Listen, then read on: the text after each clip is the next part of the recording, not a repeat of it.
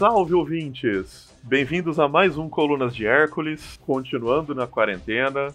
E no episódio desse mês, a gente vai falar sobre um assunto que é muito interessante. Entretanto, ele está num passado distante, ele não tem mais a ver com o nosso, com a nossa realidade, e é algo que com certeza ele só, só fica na nossa imaginação. A gente vai falar sobre a corrupção na Roma Antiga, e para conversar um pouco sobre isso, eu tenho aqui o, o prazer de conversar com o professor Fábio Faversani, e agora sendo pronunciado de maneira correta por mim. Já peço desculpas, professor, novamente, que é um dos professores da História Antiga da Federal de Ouro Preto, né? E, por favor, professor, se apresente caso você queira colocar algum complemento da sua longa carreira no campo acadêmico, né? E das suas enormes contribuições que tem. Bom dia, boa tarde, boa noite, né, conforme o horário que as pessoas vão ouvir. Agradecer muito o convite, né, para tratar desse tema que é bastante amplo, que eu tenho investigado agora e poder interagir com o público aí do podcast e ouvir sugestões, indicações para poder ter rumos uh, mais seguros né, para esse caminho de pesquisa que em geral é solitária, né? E agora com a pandemia, né, com o isolamento, fica um pouco mais difícil, né, de fazer esses contatos, trocar ideias e ampliar a interlocução. Então agradeço a oportunidade e vamos conversar. Eu que agradeço a sua a você se dispor do seu tempo, porque a gente sabe que mesmo na quarentena parece que está todo mundo mais atarefado, porque as bancas não pararam, as pesquisas não pararam, né? Então é, é, um prazer muito grande que você tenha se disponibilizado a conversar com a gente. Uma alegria. Bom, então começando, né? Eu acho que a primeira coisa que a gente tem que colocar aqui em pauta é justamente definir o que é o, o que é a corrupção e se a gente pode aplicar isso ao mundo romano, né? Tem, assim, esse problema né, da aplicação conceitual né, de conceitos modernos para o passado é constante para quem estuda o mundo antigo. No caso da corrupção, a gente tem a vantagem do vocábulo ter vindo do latim, ter vindo da antiguidade. Né? Mas, de fato, quando a gente pensa né, esse aspecto da corrupção, aparentemente, ou para alguns pesquisadores, a corrupção se aplicaria exclusivamente para o mundo contemporâneo, principalmente para o mundo que conheceu a formação de uma separação específica entre público e privado. Que a primeira vez, a primeira coisa que a gente pensa quando pensa em corrupção é a apropriação privada de um recurso que é público. A, a partir do meio público, né? Portanto, depende de pensar público e privado de uma forma bastante específica. Né? E sem dúvida, a fronteira entre público e privado no mundo contemporâneo é muito diferente dessa fronteira no mundo antigo. Né? O que se entende por público e privado agora, hoje em dia, é bastante diverso do que se compreendia no mundo antigo. Tem diferenças profundas. Contudo, o que a gente tem que refletir é se essa fronteira inexiste no mundo antigo, que daí já seria outra coisa. Ainda que as fronteiras não sejam iguais, não quer dizer que no mundo antigo elas estivessem apagadas, ou seja, que houvesse uma confusão uma interpenetração completa do universo privado no universo público. Isso não ocorre. Então, o que se tem que fazer, na verdade, é pensar essas diferenças e poder comparar na alteridade. Isso é importante, porque estudar outras realidades ajuda tanto a compreender melhor as realidades passadas em uma outra perspectiva, quanto também lançar um novo olhar sobre nossa realidade contemporânea. Então permite você lançar um olhar de estranhamento novo para o que se passa hoje em dia. Eu acho que é um jogo de ganha-ganha. Você, entendendo que há essas diferenças, aprende mais sobre o passado e também é capaz de refletir de uma forma nova sobre o presente. Essa é uma das tarefas da história, né? pensar essas continuidades rupturas ao longo do tempo. Né? Então, acho que não é um problema essas diferenças. Pelo contrário, elas permitem uma potência para nossa reflexão que a gente não vai ter se a gente se limitar a pensar só na nossa sociedade só nos próprios termos que ela coloca. Né? A alteridade sempre é boa. Com certeza. É, eu acho que um dos aspectos que é muito importante colocar e que depois a gente pode se aprofundar, mas que eu achei muito importante, uma das coisas que você coloca, é justamente esse deslocamento de entender, por exemplo, essa questão da corrupção enquanto, vamos dizer, uma questão ética, né, como uma questão moral, e vamos dizer para perspectivas, vamos chamar assim, de mais modernas, que enxergam a questão da corrupção quanto um problema estrutural, né? Eu acho que esse é uma das grandes diferenças que a gente pode colocar para entender essa questão e, e, pensar em possíveis, se não soluções, maneiras de encarar essa, esse problema, né? Sim, é interessante, né? Que no caso da corrupção, como no caso de quase todos os conceitos do universo político, é um conceito polissêmico, em primeiro lugar. A corrupção pode ser entendida de formas muito diversas. E isso que, aliás, dá muito, muita força para esses conceitos do universo político. A possibilidade de cada um compreender de uma maneira esse conceito e aplicá-lo como lhe convém dentro das lutas que são traçadas dentro da sociedade. Então, o primeiro aspecto de fato importante é que a corrupção ela pode ser entendida através de um viés moral, eleitoral, jurídico, ético. Então, você tem várias facetas da corrupção que, e a separação entre essas facetas nunca é clara né, e nunca é fácil. Isso é próprio do universo da política, como vários outros conceitos do universo da política também são assim. E essas noções de corrupção, elas têm uma historicidade, né? tanto no mundo antigo quanto no mundo contemporâneo. Então, para o mundo contemporâneo, se a gente pensar no caso brasileiro, o papel que a corrupção tinha 20 anos atrás que tem hoje é completamente diferente tanto a compreensão do que seja corrupção, quanto do alcance dela e do que se deve fazer com relação a essa corrupção. Então, isso tudo se alterou muito rapidamente no caso brasileiro contemporâneo. Então, a gente tem uma percepção mais clara disso. E no mundo antigo também. A corrupção ela não é sempre a mesma, não é sempre a mesma coisa. Ela se altera ao longo do tempo. Tanto os entendimentos que se tem da corrupção, quanto as respostas que se espera dar para essa corrupção. No mundo antigo mudou radicalmente e no mundo brasileiro também.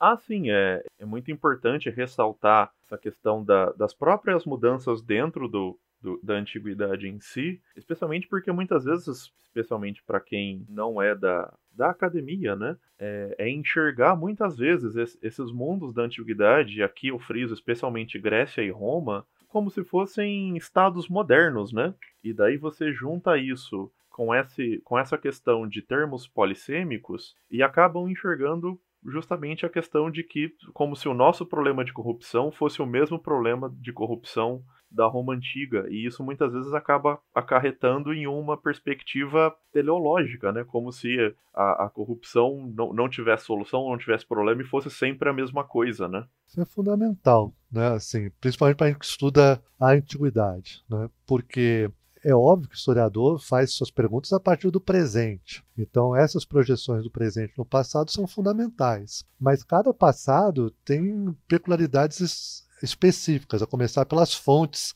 que permitem a gente estudar esse passado. Porque a gente não tem acesso ao passado como tal. O passado passou, existe mais. Né? O que a gente tem acesso são as fontes que foram transmitidas através de maneiras bastante específicas que dependem de um treinamento, de uma qualificação que o historiador tem para estudar essas fontes. Então, essas mesmas perguntas que são feitas a partir do presente vão ter respostas muito diferentes conforme o passado e a documentação que se estude. Isso é extremamente importante para a história. Daí a necessidade de, dentro do campo da história, história acadêmica, profissional, sobretudo, a gente tem uma diversidade muito grande de estudos para diferentes temas, para diferentes tempos, para diferentes sociedades, porque isso permite enriquecer enormemente a reflexão que nós tenhamos sobre a própria história todos nós nos dedicarmos só a uma época, a um período, ou só a uma sociedade, certamente a gente vai atingir respostas muito pobres para os problemas historiográficos que a gente possa construir.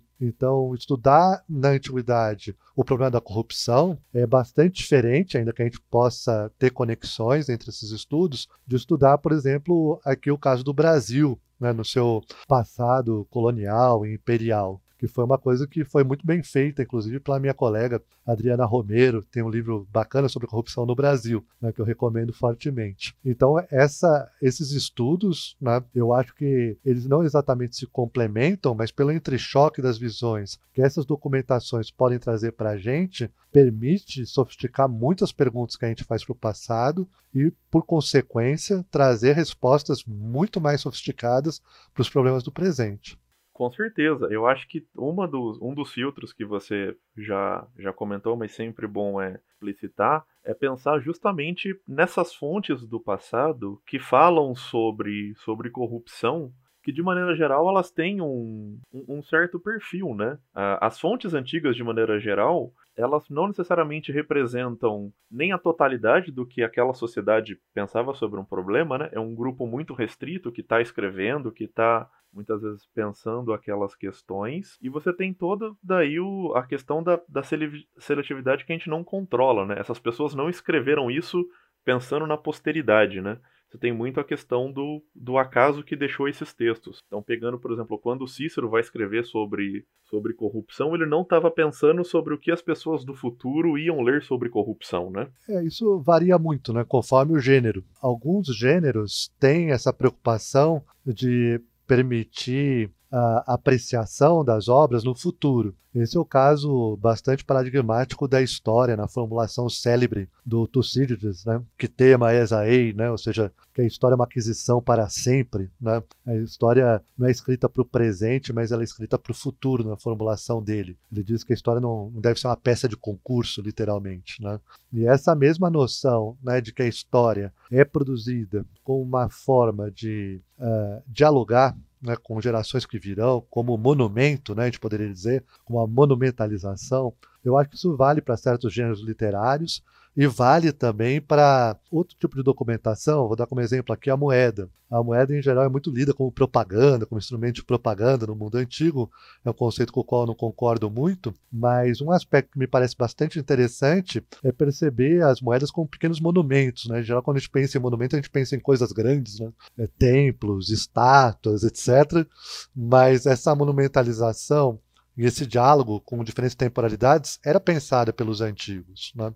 E para complicar mais para a gente, esses documentos não chegam para a gente diretamente, mas chegam por uma transmissão. Mesma documentação arqueológica, ela é escavada, é classificada, ela vai para museus, ela vai para catálogos, né? Então vai mudando completamente o contexto de circulação dessa documentação. Essa documentação é extremamente fragmentária e para o historiador, esse treinamento específico do historiador é muito importante, como do arqueólogo, de compreender os gêneros documentais, as formas de transmissão dessa documentação e a tradição interpretativa que se construiu para cada um desses documentos, né? porque eles acabam construindo formas discursivas que são específicas e que têm um certo nível de autonomia. Né? Então, estudar a antiguidade é uma coisa que exige uma formação transdisciplinar por excelência. Talvez seja uma característica importante dos estudos da antiguidade. Essa conexão com os estudos clássicos, né, como a gente chama. Ah, sim, com certeza. E especialmente aproveitando que você está falando sobre essa questão do, do monumento, é, é, importante relevar que a antiguidade ela vai ter dinâmicas próprias para lidar com isso, né? E você passa aí por mecanismos tanto de exaltação quanto de apagamento desses, desses diversos monumentos, né? Especialmente os, os políticos. Então, muitas vezes, uma família que cai em desgraça, você vê é, nomes sendo dilapidados de estátuas ou de túmulos, ou moedas sendo descontinuadas, ou alteração em tudo isso, né? É, esses documentos foram produzidos a partir de conflitos, né? E tem que se compreender isso para estudar esses documentos. Então, tanto os documentos escritos, né, tem sua, trans, sua transmissão, né, controlada, inclusive a apreciação desses documentos desde a antiguidade, porque quando a gente pensa certas formas documentais, como por exemplo o teatro de Plauto, né, que é muito estudado, é um autor fundamental inclusive para o meu estudo sobre a corrupção o teatro de Plauto, a forma como a gente lê hoje o teatro, não é a forma como ele era lido. Então, dificilmente alguém ia sentar na antiguidade para ler o texto de Plauto. A maior parte das pessoas tomaram contato com o teatro de Plauto a partir da encenação, no palco, com todos os elementos de cena, de figurino, a música, o ritmo de enunciação, etc. E mesmo as outras formas literárias, em geral, o contato com essas formas não era pela leitura, né, mas era pela audição. A gente tem uma passagem, por exemplo, de um outro autor que é muito importante, mas bem deslocado no tempo em relação a Plauto, que é Marcial né, que foi muito bem estudado pelo meu colega aqui, Alexandre Engolon. Ele tem uma boa tradição de estudos de Marcial aqui no Brasil. Marcial foi um epigramista e num epigrama ele se queixa né, que um outro roubava seus epigramas, né, plagiava seus epigramas dizendo serem seus, e ele, crítico né, e ácido como sempre, ele fala que ele pode levar os epigramas para ele porque ele os declama muito mal. Então, na medida que os declama muito mal, ele prejudica a audição prejudica a apreciação do que foi escrito, transforma mesmo, transforma aqueles epigramas numa coisa nova e ruim. Né? Então os epigramas deles são bons, mas enunciados pelo plagiador, né, pelo desonesto, como ele não, não tem qualidade, acabam sendo mal plagiados. Né? E isso também tem a ver com a interferência da própria recepção. Esses textos eram produzidos em círculos literários e que apreciavam esses textos positivo ou negativamente e faziam com que eles fossem repensados e reescritos eh, de forma bastante intensa. Inclusive o sentido que esses textos têm. Se a gente pegar um texto, por exemplo, que é atribuído a Tácito, que é o diálogo dos oradores, na abertura se tem a ideia de que o texto está sendo recebido de uma forma que o autor não tinha, não tinha pensado né, como se fosse um texto com um certo caráter subversivo. Então a atribuição que se dá a esses textos também não está nos autores, mas está na circulação. Né? Então, às vezes, textos são produzidos com uma determinada finalidade, mas são utilizados pela audiência com uma finalidade diferente e na transmissão acabam recebendo certas formas de interpretação que são particulares e que se incorporam na leitura dos textos. Né? Então, os textos e estou falando aqui em textos, serve para moeda, serve para estátua, serve para tudo, né? Textos como discursos, eles não, não existem em si mesmos, mas eles são sobrepostos de camadas e camadas de leitura que orientam a forma como a gente estuda esses textos, né? como a gente vê esses textos hoje. Né? Justamente essas, essas camadas elas existem e daí, e daí chega essa figura, né, nós historiadores, com as nossas questões, e daí a gente vai olhar para esse material e vai buscar as respostas para o que nos aflige, né? E talvez seja interessante justamente pensar sobre esse problema da corrupção que, no, vamos ser honestos aqui, na nossa conjuntura é algo muito presente, é colocado enquanto em muitas narrativas como se fosse um problema endêmico do Brasil, né? Como se fosse um dos grandes males sociais hoje. E daí partindo disso, é justamente interessante a gente olhar para essa outra realidade que tem uma outra perspectiva e outras soluções, né? É, sem dúvida.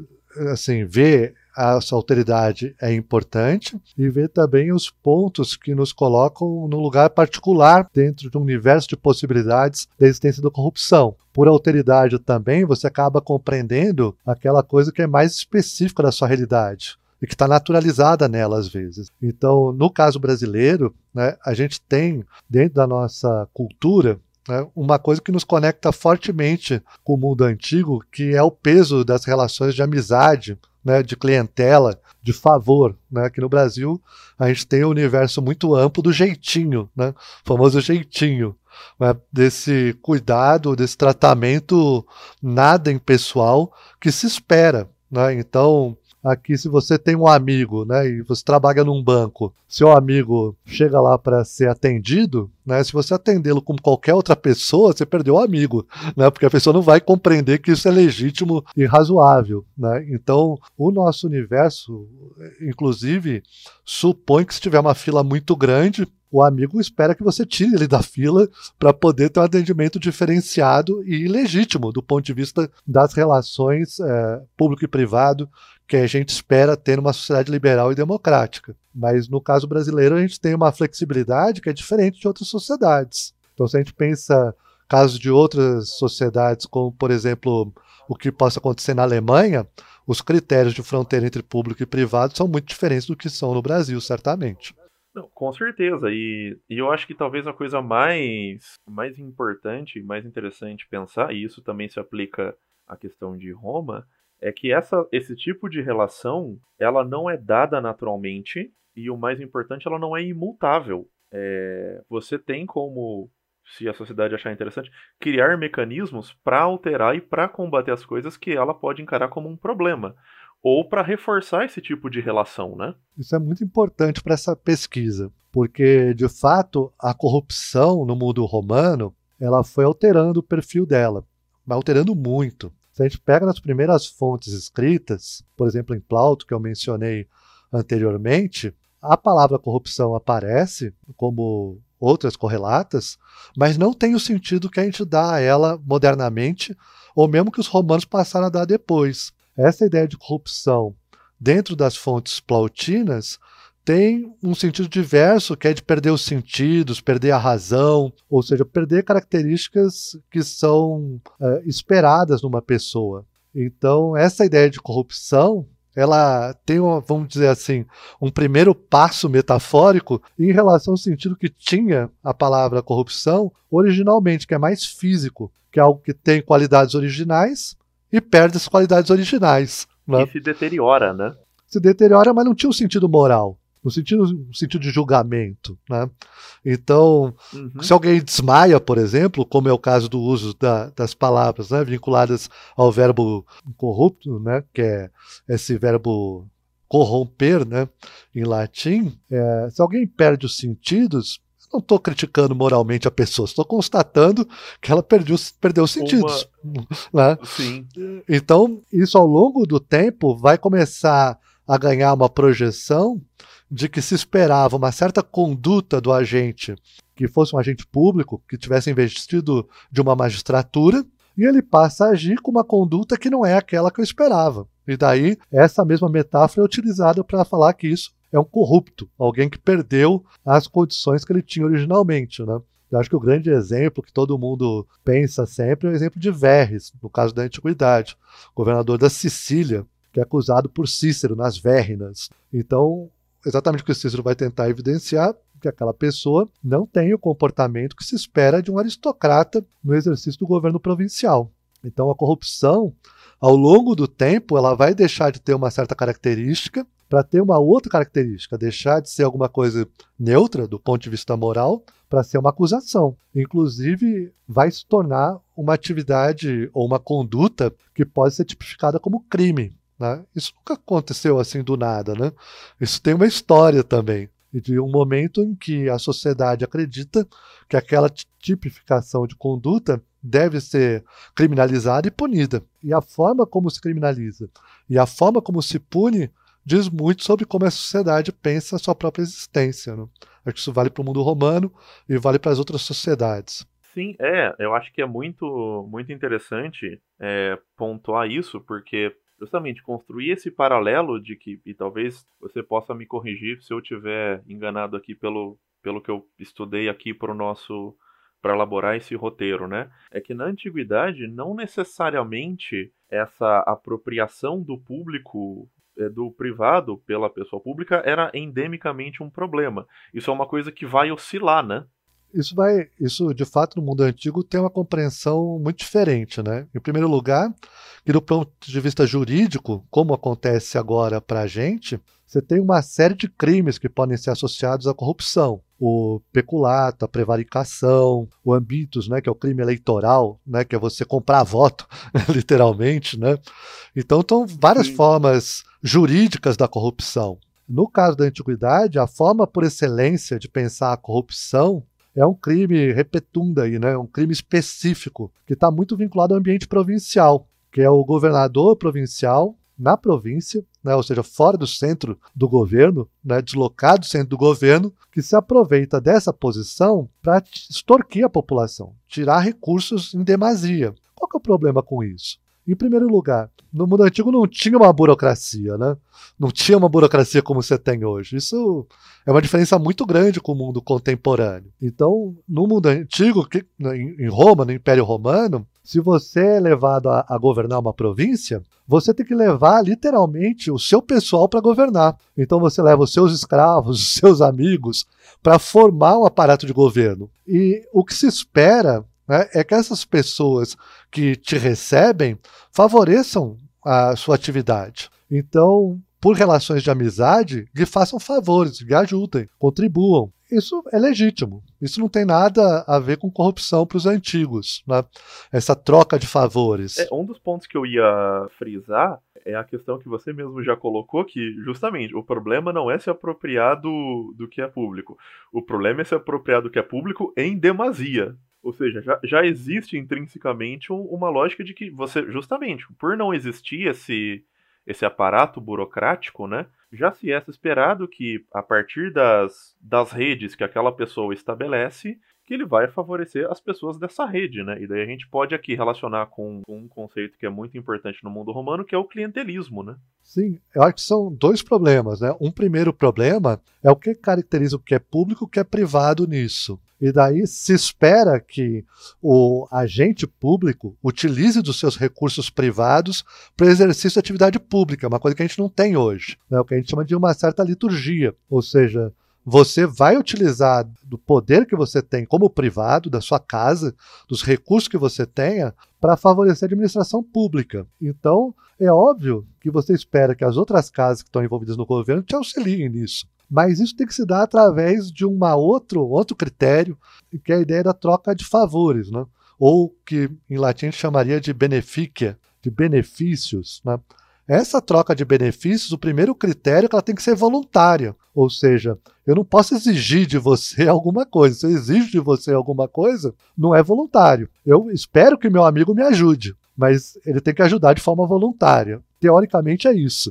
Né? É claro que isso nem sempre acontece dessa maneira. Então, os critérios para tentar decifrar, em primeiro lugar, se algo é voluntário ou está se tratando de uma extorsão, é, é muito subjetivo. E, em segundo lugar, se aquilo que a pessoa apropria é o necessário e não mais do que o necessário, também é outro critério bastante subjetivo, de tal sorte que isso está envolvido nas próprias lutas políticas. Então a tendência que se verifica é que quando a pessoa é minha amiga, ela está fazendo tudo certo. Quando ela é minha inimiga, eu vou começar a colocar defeitos e apontar que aquilo que ela faz é extorsão, é um exagero, é ganancioso, etc. Então, boa parte do que se entende por corrupção ou não não está no ato em si, mas na interpretação do ato. Ou seja, muitas coisas que para alguns pode parecer corrupção, para outros é fato corrente e não tem nada de excepcional. Então, isso acontecia no passado e continua acontecendo hoje, né, aliás. Né? Então, esse entendimento certas práticas dentro de um universo que a fronteira entre público e privado não é tão clara, eu acho que nenhuma sociedade é perfeitamente clara, depende da interpretação das pessoas para saber se está havendo uma, algum tipo de atividade né, que é perniciosa, essa fronteira entre o público e privado, ou se é simplesmente algo que é normal, que é do funcionamento da sociedade.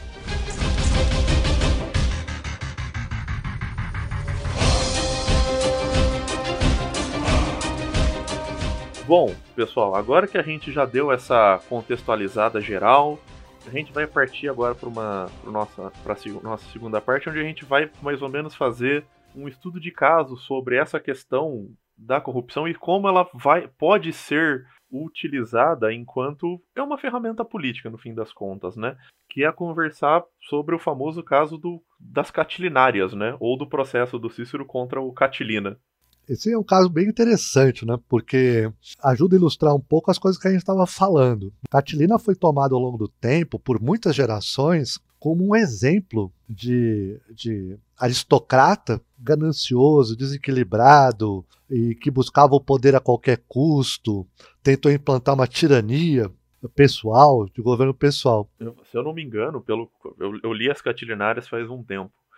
É, mas nos primeiros discursos, o Cícero acusa ele de querer destruir completamente a República, né? Não só a República, a cidade de Roma. Ele é, acusa. Ele, Cícero ele acusa quer, Catilina de tentar tentar assassiná-lo como cônsul, né? Então, é. o retrato, né, que Cícero pinta de Catilina, que é boa parte do que a gente pensa dele, apesar de ter outras fontes, né, para estudar esse personagem, inclusive a, a primeira fala, né, de Cícero na primeira catilinária, né, são quatro orações, quatro discursos né, de Cícero contra Catilina, é o famoso, né, até quando abusarás de nossa paciência, Catilina, que se tornou assim proverbial, a gente usa isso para todo mundo, né, hoje em dia. Tem uma também que eu gosto muito, eu não lembro se tá na primeira ou na segunda oração, que ele pega e fala, olha Catilina, eu não sou seu amigo, mas se eu fosse, eu te aconselharia a ir embora da cidade. É, na primeira ele aconselha, né? O tema da primeira catilinária é esse. E aí já entra é. um elemento importante, né? Apesar de a gente associar a catilina com a corrupção, sempre, ele não é acusado exatamente do crime de corrupção. Prima, primeiro, porque o crime de corrupção é, estava associado à atividade provincial, crime de corrupção repetunda, e não com a atividade exercida por Catilina. Catilina foi governador provincial, foi governador na África, né, uma província importante. Mas a gente não sabe simplesmente qual é exatamente né, o ponto em que a gente poderia associar a acusação a Catilina com processos jurídicos específicos. Em alguns momentos sim, em outros momentos não. Mas todo mundo associa a ideia de Catilina com a ideia de corrupção. Corrupção moral, corrupção política, corrupção eleitoral, né, com várias formas de corrupção, o que é bastante interessante. Porque boa parte que a gente pensa de Catilina não tem a ver com o que Catilina fez ou deixou de fazer, mas com as interpretações que foram sendo produzidas ao longo do tempo, desde a antiguidade até os dias de hoje. E especialmente pelo que o, o Cícero coloca e entra na questão do que a gente estava conversando, de que a corrupção do, do Catilina, ela passa pela esfera moral ao ponto de interferir no mundo à volta dele, ele interfere na natureza. O, o Cícero coloca que se o Catilina chegar às vias de fato, chegar ao poder, a ordem natural iria entrar em desarranjo, né? Iria ter problemas, se eu, me, se eu me lembro bem, eram as árvores entortando, era esse tipo de coisa. Então, assim, de, de tão mal que o Catilina era, ele ia corromper tudo que estava à volta dele, assim como ele corrompia a juventude, assim como ele corrompia os amigos dele, levando ele para maus hábitos, para sedição, né? É, aí ele tem duas tópicas, né, que são importantes, históricas. Uma delas é essa, né, da relação da natureza com o mundo humano. Ou seja, essa natureza de fato não só ajuda né, a compreender a existência humana como uma regra fundamental, uma régua, né, uma medida fundamental para compreender o que é justo no mundo dos homens, né, o que é equilibrado. Aquilo que está de acordo com a natureza é equilibrado. Então a desmedida humana, muitas vezes é metaforizada com esses desequilíbrios ou desarranjos do universo natural. E as conexões são fortes. Outro elemento que é interessante é essa ideia de contágio está muito presente não só no pensamento de Cícero, né, mas também de Sêneca, por exemplo, de que o comportamento elevado acaba influenciando os outros indivíduos a ter comportamentos elevados, e o contrário também. Então, controlar alguém que tem um comportamento desequilibrado não se trata simplesmente de punir ou restringir a ação de um indivíduo, mas tem um aspecto de salvação social né, nesse pensamento. A ideia é que com isso você gera uma, um ganho né, que vai para além da punição específica do indivíduo. Né? Então, corromper alguém que tem um comportamento que seja corruptor significa eliminar aquele elemento e sanar a sociedade. Então, é um alcance muito grande que se espera desse tipo de combate. Combater os maus comportamentos significa fazer com que eles parem de ter o efeito de contágio que vem tendo dentro de uma sociedade. Sim, com certeza. E, e nesse aspecto, e eu acho que o, o, o caso do Catilina, que é um caso que você comenta, é muito interessante porque a gente tem outra perspectiva que não é só a do Cícero, né? Ah, sim. Né? Tem um texto fundamental, importantíssimo, que é o texto de Salustio, sobre que se chama, né, Conjuração de Catilina. Tem até uma tradução muito boa, né, português, muito cuidada, que é a tradução do Adriano Scatolin, que eu recomendo fortemente, foi publicado pela Edra, e que é um, um texto fantástico, assim, né, porque no caso do, do Cícero, o que a gente tem são orações, né, duas delas pronunciadas frente ao Senado, duas frente ao povo de Roma, que tem um caráter judiciário, né? Então são peças de acusação. No caso de Salustio, não. Né? Salustio não está já acusando Catilina, os eventos já passaram, mas ele está apreciando como aquilo de alguma forma representa as chagas da sociedade romana. E daí Salustio permite de fato lançar um olhar bastante diferente sobre o caso de Catilina, quando comparado com a versão que Cícero apresenta para a gente. E aí é um exemplo bem claro daquilo que a gente dizia, porque se trata de gêneros literários diferentes. Então o episódio é o mesmo, mas o tratamento é muito diferente. Quer pelo envolvimento dos autores com o caso, quer por causa da, do tempo, né? um é contemporâneo, o outro é um pouco posterior, quer por causa do gênero que é praticado. Então, os gêneros literários têm um peso muito grande nas formas de tratamento do, da matéria, por causa do decoro que se exige de cada gênero. E também é importante frisar, nós, enquanto posteriores, é, nós conseguimos ver os, os, frutos que esse discurso que o Cícero faz sobre o Catilina rendem para o Cícero, né?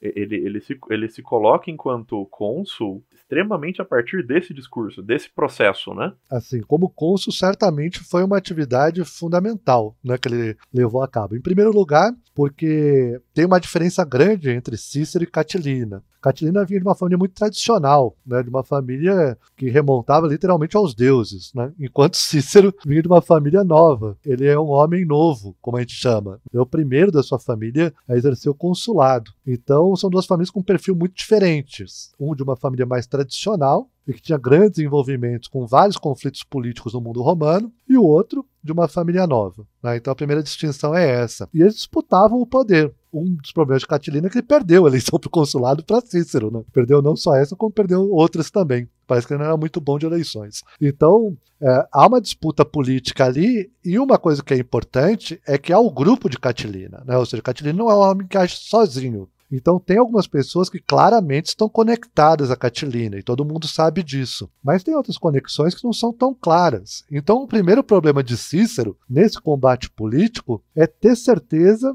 ou dar essa certeza para terceiros de quem está envolvido na conspiração, quem são os conspiradores. Então, Cícero pretende, principalmente, que Catilina é o objeto da primeira oração, saia de Roma, para que saiam com eles as outras pessoas que estão conspirando junto, para ter clareza de quem é de um grupo quem é do outro. Então, nesse processo, inclusive, um personagem muito, mas muito importante mesmo, que alguns acreditam que estavam envolvidos nessa conspiração de Catilina de alguma maneira, em alguma medida, outros acham que não, é o próprio Júlio César. Então, uma das coisas que é muito discutida assim é o quanto cada um desses indivíduos estava envolvido e merecia punição.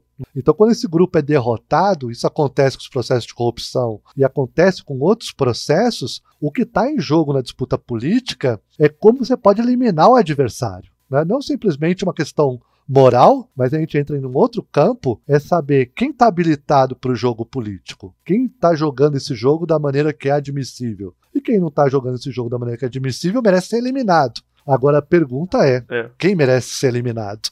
Aí já é diferente, Sim. principalmente porque no caso não é simplesmente um exílio. Está se falando, e aí Cícero acusa a Catilina de tentá-lo matar, mas Catilina acabou morto. Né? Ele não foi só eliminado do jogo político, ele foi eliminado dessa existência. Né? Então, uma eliminação bem grave. Fisicamente, né? Inclusive, é. e é muito interessante, o Cícero depois, ele, ele, é, ele responde depois pelo processo contra Catilina por não ter seguido os procedimentos legais, né? Ah, sem dúvida. Aí, isso é uma coisa que no mundo romano é muito comum, no nosso também. Tem gente que tem ilusão, né? Inclusive eu até brinco, né, com esse negócio de falar, falo com meus colegas do direito, né? Que eles chamam isso de ciência jurídica, né? Eu posso até conceder que é ciência, mas está bem longe de ser exata, né? Então o que, é, o que é próprio de um processo, o que não é próprio, qual procedimento deve ser adotado, qual deve ser rejeitado, tudo isso está aberto a muitas interpretações, a muitas interpretações. Então nada disso é líquido e certo. Então uma coisa que é utilizada muito nessas disputas é acusar o acusador obviamente, de estar tá exercendo o abuso do seu poder ou de estar tá realizando ritos procedimentais que anulam a acusação, mesmo que haja culpa. Né? Então, muitas vezes, isso a gente acompanha até contemporaneamente também, deixa de se discutir se a pessoa é corrupta ou não, para discutir a licitude do processo em si. Ou seja, se a forma como o processo foi desenrolado é legítima ou não, sem entrar no mérito de que a pessoa roubou mesmo, né? Ou seja, tudo bem, eu roubei, uhum. mas para formar a culpa você tem que ter a formação de provas. E essas provas têm que obedecer ao devido processo jurídico. E o que é o tal do devido processo jurídico? E quando as provas são legitimamente produzidas também, está aberta uma discussão infinita que tem um caráter fortemente político, né, arbitrário e de entendimento muito contextual, que tem a ver com a força que cada lado tenha para impor seu entendimento a um processo público. Né? Isso ocorre demais em Roma. Né? Então, uh, no caso das catilinárias, há vários pontos em que se pode de fato questionar com muita precisão e justiça se aquilo que Cícero fez estava amparado uh, numa legitimidade jurídica estrita. Legalmente, né? E daí eu vou te dizer, assim, tem uma vantagem de ser velho, né, já ter estudado vários casos e acompanhado outros tantos, eu acho que nenhum caso jurídico está livre desse tipo de restrição. Na verdade, o que a gente espera é que se faça uma coisa abstrata que a gente chama de justiça, mas os meios para isso, em geral, ah, se afastam bastante do que se pode dizer que tecnicamente seja o meio correto, né, o adequado, o ajustado. Então isso sempre está sob dúvida. Eu acho muito curioso, até estava lendo por uma outra questão. Eu estava lendo um livro de uma outra historiadora também sobre Roma, que é o Religions of Rome, ah, sim. E nesse, nesse um livro trio, ela comenta um pouco sobre o, o fechamento do, do caso Catilina, que basicamente é o Cícero, ele, ele depois, ele é processado, ele tem que sair da cidade, né? Ele é, ele é obrigado a sair da cidade. E depois tem um revés no caso que o acusador do, do Cícero também é acusado de. Não sei se daria para enquadrar de, de corrupção, mas ele erigiu, ele, ele, constru, ele reformou um templo sem a devida autorização. E daí, por causa disso, o Cícero consegue reverter a situação e ele daí consegue voltar e expulsar o, o, o, rival dele político, né? Então acho que isso ilustra bem sobre como essa, esse caso sobre a corrupção ele faz parte desse jogo político maior, né? Desse jogo de, das diversas acusações e da diversa, especialmente quando a gente está falando ali nessa República Tardia, nesse momento turbulento que, que Roma estava vivendo, né? Esse é um, esses casos são literalmente muito frequentes, principalmente na República Tardia, mas também em, em vários casos que a gente tem. Eu tenho um aluno, né, o João Vitor Lana, que estuda os casos de maestas, né, de traição, em que esses casos também viram. Ou seja, inclusive no caso, se pode ocorrer de alguém fazer uma acusação, essa acusação se verifica falsa e a pessoa recebe as consequências de ter buscado desqualificar um outro ator político. Isso, uhum. de fato, todos estavam bastante atentos para essas viradas de jogo que eram possíveis. E daí a decisão muito cuidadosa de quem você envolve na sua acusação. Né? Então, muitas vezes, você sabe que alguém, por exemplo, é culpado, mas em vez de jogar ele na sua acusação, você o retira para que ele não venha para o grupo que vai te contra-atacar depois. Né? Então, sempre que, obviamente, você gera uma acusação contra alguém, você gera um inimigo. E esse inimigo vai tentar reverter essa posição política desfavorável com uma nova acusação contra você. Isso é uma coisa que tem aparecido muito claramente nesse meu estudo para o mundo romano, em que assim, na prática, todos os aristocratas que se envolviam na vida política, eles podiam ser, com boas ou más razões, em algum momento acusados de algum crime. Nenhum deles estava livre disso. E todos eles sabiam disso. O que diferencia quem vai ser acusado ou não é a conveniência política do momento. Então, eu não vou acusar um amigo, um aliado político de uma atividade criminosa, mesmo que eu tenha conhecimento dela. Isso que predomina, entende? O que eu posso fazer é tentar inibir essa conduta, chamá-lo privadamente para que restrinja um comportamento que pode comprometer o grupo, etc. Mas não vou processá-lo. Enquanto um inimigo, se eu notar que ele tem alguma fragilidade e que essa fragilidade pode ser aproveitada para desqualificá-lo, inclusive não só juridicamente, porque os processos geram escândalo público. Então, no caso das Verrinas, por exemplo, né, que eu mencionava antes, do governador da Sicília, ele abandona o processo. Mas mesmo assim, Cícero segue produzindo os seus libelos contra Verres, porque isso era de conhecimento público. Então, uma coisa é a culpa jurídica, a outra é a culpa do linchamento moral que se produz com a acusação. Então, às vezes, a pessoa pode até se livrar juridicamente por alguma razão daquela acusação e se safar dela, mas a culpa que pode se formar na mente da população, da sociedade, ela permanece em larga medida. Esses são os chamados, inclusive, a gente qualifica até hoje como são chamados crimes de honra. E vamos lembrar que no, no caso de Roma, especialmente nesse período, podia significar tanto a perda de bens quanto literalmente a perda da vida, né? A gente sabe que o assassinato ele era, ele era um mecanismo político dentro de Roma, né? Sim, não só o, o, assassinato, né? Mas a gente tem casos bastante conhecidos tiveram longa permanência, inclusive na máfia, de que alguém desonrado se espera que ele se mate. Então, o suicídio foi um recurso utilizado por aristocratas para literalmente sair da vida política por conta de algo que os desonrava. Né? Isso é muito comum nos casos de maestas, né? Até o filósofo que eu citei antes, né, o Sêneca, ele é envolvido na conspiração pisoniana, que foi movida contra Nero, que tinha sido seu discípulo. Né? Não há o decorrer de um processo para formar a culpa dele, ele se mata né, ele comete suicídio. E isso aconteceu com muitos. Então, esse jogo político entre os romanos tinha várias vias de saída que eram muito violentas. Né? Então, o suicídio, o assassinato, e no caso das proscrições, era quase uma morte política quando era a morte mesmo a condenação à própria morte, a pena capital. Então, essa disputa em que os aristocratas romanos uh, se prestavam, ela estava colocada num patamar de, de consequências que era muito grave mesmo. Eles sabiam disso, eles sabiam que eles estavam disputando. E, portanto, a agressividade que estava envolvida nisso não é menor. Então, tanto buscar proteção através das alianças políticas, quanto tentar criar condições para que alguém que você imagina que pode te atacar seja desqualificado e retirado da luta política é fundamental.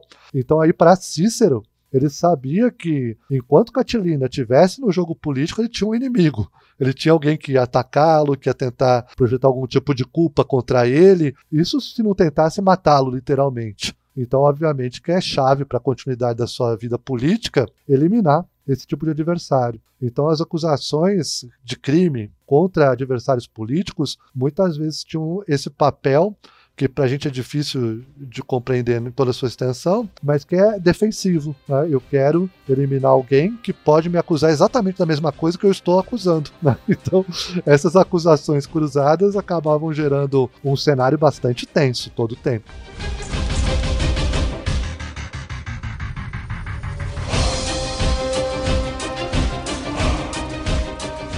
Bom, pessoal, começando agora o nosso terceiro bloco, que é justamente discutir um pouco, conversar um pouco sobre esse mecanismo da, da corrupção sendo jogada enquanto arma política, né? Enquanto você. Como, como ela serve para justamente você, muitas vezes, criar um caso, ou, ou se cria um caso contra você, e sendo que essa prática não está só em você, né? E o quanto isso está presente em, em tanto na sociedade romana quanto na, na nossa sociedade atual, né? O problema que é, e talvez eu acho que essa é uma das grandes contribuições da sua, da sua pesquisa, Fábio, é justamente a gente tentar não só entender a historicidade do conceito de corrupção, mas entender melhor o, o conceito em si, porque especialmente na nossa, na, nossa, na nossa atual conjuntura, discutir sobre corrupção é algo muito vago, né? É algo muito etéreo vamos usar um exemplo, em, em 2015, 2016, é, as pessoas estavam indo para a rua contra a corrupção. Só que isso abre um, uma porta muito perigosa, né? Isso abre um problema muito grande. E assim como dentro da antiguidade esse discurso contra a corrupção, ele é muito complicado, né? Assim, a corrupção né, na nossa sociedade, em outras sociedades, né, ela obedece a duas dinâmicas que eu consideraria que são podem ser dominantes né, e que elas se interpenetram. Uma dinâmica né, é o debate sobre como acabar com a corrupção. Parte de uma ideia que eu acho que é irrealizável, né, tem se mostrado, ao menos irrealizável, que é possível viver uma sociedade sem corrupção. Mas para pensar isso, tem que se ter uma noção muito exata de quem são os corruptos e quem não são os corruptos, para separar literalmente o joio do trigo. Então, se essa dinâmica predomina, predomina uma concepção de que alguns são corruptos e outros não são corruptos. Então, se eu eliminar os corruptos, sobram os não corruptos. E a gente vive num mundo perfeito, que bom. Essa estratégia eu nunca vi funcionar em lugar nenhum. Né? Não funcionou em nenhuma das sociedades. Essa dinâmica se realizou com concretude. Os, comportamentos corruptos foram isolados, eliminados e a sociedade se tornou uma sociedade sem corrupção. Isso leva à segunda dinâmica, que é a sociedade vai ter algum nível de corrupção. A corrupção é um desvio de conduta que sempre vai estar presente. Em primeiro lugar, porque o prêmio é alto, ou seja, tem muita tentação, tem muita vantagem em se corromper. Então, alguns indivíduos vão tender a ela. Corrupção, portanto, é um dado estrutural da sociedade. Sociedade vive com corrupção, se reproduz com corrupção e muitas coisas que existem na nossa sociedade dependem de corrupção. Chega-se a essa dinâmica, entende? Então o problema deixa de ser como viver numa sociedade sem corrupção para tentar responder uma outra pergunta: como limitar a corrupção a patamares que sejam suportáveis em primeiro lugar, e daí começa a se discutir qual o nível de corrupção é tolerável. Né? Então, tem gente que é muito corrupta e tem gente que é pouco corrupta. Deixa de ser a ideia de separar quem é corrupto de quem não é corrupto, para ser uma ideia de separar quem rouba demais de uma forma que é intolerável e quem só rouba o que vai roubar mesmo. Todo mundo rouba, afinal de contas, então não tem muito jeito. Um bom sinal disso, eu acho que um passado recente no Brasil, alguns vão lembrar disso, era o caso de um político que era conhecido como rouba mais faz, né? Então a população, ou parte da população, tentava dizer que roubando pouco tudo bem, ou roubando com uma finalidade que tivesse um alcance social, tudo bem. E eu acho que um outro problema também que, que esse discurso traz, e daí vai no, no caminho oposto, é o problema de que para acabar a corrupção nós aceitamos qualquer coisa, qualquer medida, qualquer tipo de suspensão de liberdade ou direito para acabar com esse, com esse problema, né? Na, naquela lógica de que os fins justificam os meios. Exato, principalmente isso acaba sendo importante dentro dessa segunda dinâmica que eu dizia. Se todo mundo é corrupto em alguma maneira, ou seja, se o segmento da lei não é uma possibilidade, a pergunta é: como a gente vai fazer para controlar quem controla a lei, quem controla o Estado, quem controla o poder? Porque o corrupto está no centro do poder. Você vai ter que utilizar um mecanismo antissistêmico, um mecanismo irregular, um mecanismo que não está exatamente de acordo com a regra, para conseguir combater esse indivíduo e de destruir esse indivíduo. Então, o próprio combate à corrupção pressupõe uma corrupção. então, é um negócio estranho, porque você tem uma corrupção que é do bem e tem uma corrupção que é do mal. Né? Então, você desrespeitar a lei pode ser um bem ou pode ser um mal. Depende se eu concordo com o que você está fazendo ou não. Então, o problema deixa de ser a corrupção para ser a finalidade da corrupção. Então, se eu roubo para derrubar alguém que está no poder, para conseguir ter uma posição melhor, daí pode. E esse é o, daí vira, vira o caos. ou se não a finalidade, quem está praticando, né? E daí a gente volta naquela questão de que se é o meu amigo, tudo bem, eu, eu fecho os olhos para essa prática. Agora, se é alguém que é o meu opositor, aí não. Aí se torna algo inadmissível, né? Essa dimensão é muito clara né, nas sociedades. Do julgamento depender de quem realiza a ação em primeiro lugar, sem dúvida, se ele é um aliado ou não. E, em segundo lugar, qual a finalidade que eu atribuo àquela ação. O que a gente tem visto em várias sociedades é um terceiro elemento que eu acho mais curioso ainda, que é o tamanho da ação. Se ela é muito grande, ela é danosa. Se ela é pequena, ela é tolerável. Então, o sujeito que todo mundo vai ter algum desvio em algum momento, é impossível não, alguém perfeito que não tem desvio nenhum. Então, pequenos desvios seriam toleráveis, mas não merecem ser punidos. Uma ideia de uma certa razoabilidade das punições à corrupção. Isso está muito hoje no centro do debate do Brasil. Eu acho que a gente vê isso no caso da famosa rachadinha a contraposição entre alguns que roubariam milhões e esse que roubam migares. Então, quem rouba migares, ora, isso é coisa pequena, né? Isso acontece, não merece ter uma punição. Né? Não, e, e, mais do que isso, especialmente no, no caso da rachadinha, foi se criada uma retórica de que não, veja bem, a gente estava cometendo essa prática ilícita, mas era para um fim bom, era para ter melhoramentos no gabinete ou para melhoria de projeto, como se assim, não, a gente está sendo corrupto, mas é por uma boa causa no fim. E o outro argumento que aparece também é aquele: todo mundo fazia isso. Todo mundo é realizava essa prática. Então, como você vai punir todo mundo? Vai acabar com o sistema? Né? Se o sistema se alimentou disso como um todo? Então, essas são as duas dinâmicas, não são exclusivas, entende? Mas podem ter predominância em um momento ou outro, que é a ideia da corrupção como um mal que pode ser eliminado, ou a corrupção como uma atividade que é comum na sociedade. Ela existe na sociedade, ela é uma prática que está aí, e dentro de um certo limite, inclusive, ela vai ter que ser tolerada porque ela não desaparece. Né? Então, a ideia que a corrupção pode desaparecer não existe. É, essa conclusão bastante complicada. Né? E hoje ela tem se tornado predominante nos debates. Né? A ideia de que a corrupção é sistêmica, alguns sistemas econômicos, inclusive, dependem de corrupção para existir, porque a corrupção permite que você acesse a poupança pública né, de forma rápida e segura, né, do ponto de vista econômico, e isso alavanca a economia.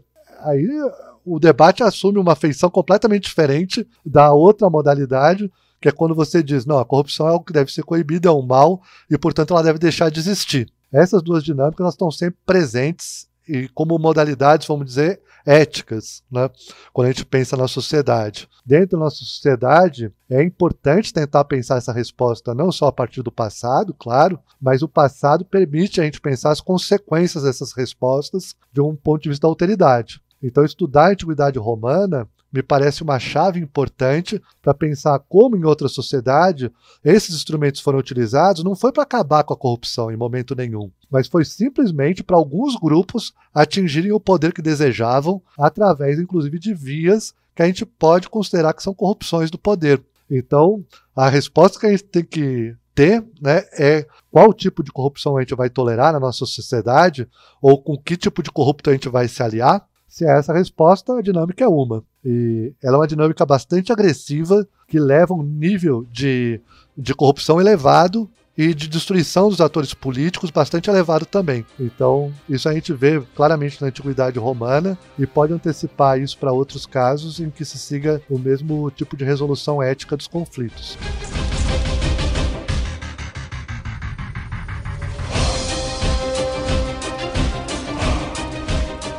Bom, honestamente, professor, eu acho que com isso a gente pode encerrar aqui a nossa conversa. Eu queria agradecer mais uma vez a sua participação. Eu acho que ela foi muito, muito proveitosa, foi uma conversa muito, muito boa. Espero no futuro que você volte ao programa para a gente conversar sobre outros assuntos, sobre outros temas. É, queria deixar aberto um espaço para você divulgar, se você quer divulgar alguma coisa, dar alguma dica cultural que a gente sempre, pra, sempre pede para algum convidado. Então, por favor, fique à vontade, o, o microfone é seu. Bom, eu agradeço muito o convite, foi um prazer poder pensar a minha pesquisa a partir das perguntas, das provocações que você colocou para mim. Então agradeço muito, espero aí que os ouvintes possam também trazer novas questões, novos problemas para a pesquisa, novos olhares. Né? Do ponto de vista assim, dos produtos né, que já estão aí, tanto culturais né, quanto mais estritamente estudos que foram feitos, tem lá parte da pesquisa que eu já fiz está publicada. Então, se alguém tiver interesse, é só se a, acessar lá minha conta na academia.edu, né? Está disponibilizado lá. Aí tem alguns trabalhos já construídos no sentido dos debates que a gente fez aqui. Desses uh, produtos culturais, eu acho assim que a gente tem muito material. Um filme que eu recomendaria para pensar esse tema da corrupção é o Covardes, né? que traz um retrato da antiguidade visto por uma sociedade uh, mais próxima da nossa, para uma sociedade antiga, em que esses elementos dialógicos, de como o presente se pensa a partir do passado e como esse passado acaba sendo reinterpretado por essa forma que a gente percebe, né, nossos dilemas contemporâneos, está ali bem exposto, é bem bacana. Numa outra perspectiva muito diferente, com uma forma de questionamento muito diferente, tem um texto teatral que eu adoro, que é do Albert Camus, que está muito na moda agora, né? Porque ele escreveu A Peste, né? Então, em termos de pandemia, ele tem sido muito citado, que é uma peça sobre o Calígula, sobre o imperador Calígula. Essa é menos conhecida, menos citada, tal, mas é que é muito bacana, porque o Calígula é pensado literalmente como lunático, como essa ideia da corrupção como loucura, né, como corrupção como um desvio literalmente não só de comportamento político ou moral, mas literalmente como uma desconexão com a realidade. A corrupção como mania, corrupção como uma doença psiquiátrica. Então, eu acho que é um texto bastante interessante, não só para pensar esse tema particular, mas também para pensar a constituição né, dos gêneros literários. Camille é um dos uh, formadores né, de uma ideia que eu acho muito legal, que é do teatro do absurdo, e como pensar essa realidade a partir desse prisma. E toca num tema importante que é esse tema muito recorrente associado à corrupção, que é o tema da loucura. E daí a gente tem um texto interessante que foi traduzido pelo meu colega Fábio Joly, de um grande colaborador também no nosso grupo, o Alois Winterling, que foi publicado na revista de História sobre da Unesp de Franca, uh, e Assis, onde tem dois cursos lá de história na Unesp, que é a loucura imperial, né, que é um texto bastante interessante para esse domínio que é muito conexo aos desvios de comportamento e sempre se atribui a ideia de loucura para explicar esses comportamentos. Não, ele é louco. Isso acaba autorizando as pessoas a fazerem uma série de coisas, né? E não é bom negócio isso, né? Esse uso indistinto, indiscriminado da loucura para qualificar os comportamentos das pessoas e desafiando a historicidade da própria loucura. Loucura também tem uma historicidade, ela tem que ser aplicada pelo historiador com cuidados que o leigo, a pessoa que não é historiadora, pode aplicar de outra maneira. Né? Então, esse estudo do, do Winterlin sobre loucura imperial é bem interessante para pensar essa dinâmica dos conceitos, das temporalidades que a gente explorou aqui um pouco. Pode ficar tranquilo que a gente deixa o link da sua página do, do academia.edu no, no, na publicação, pode ficar tranquilo. A minha indicação vai ser algo muito algo mais simples. É, para quem tiver interesse em ouvir mais o, o professor Faverzani falando um pouco sobre esse tema, ele deu uma palestra que está disponível no YouTube que chama justamente A Corrupção na Roma Antiga, Vista do Brasil. E eu vou deixar o link dessa palestra que eu gostei muito e foi justamente o, o pontapé inicial para a gente ter essa conversa, né? É, eu queria aproveitar agradecer mais uma vez você, professor, agradecer aos ouvintes e fazer uma coisa que eu não faço há, há um tempo, que é divulgar nossas redes sociais. Por favor, é, nos sigam no Instagram, que é Colunas de Hércules, nos sigam no Twitter, que é o arroba Colunas Hércules, e muito obrigado a todos.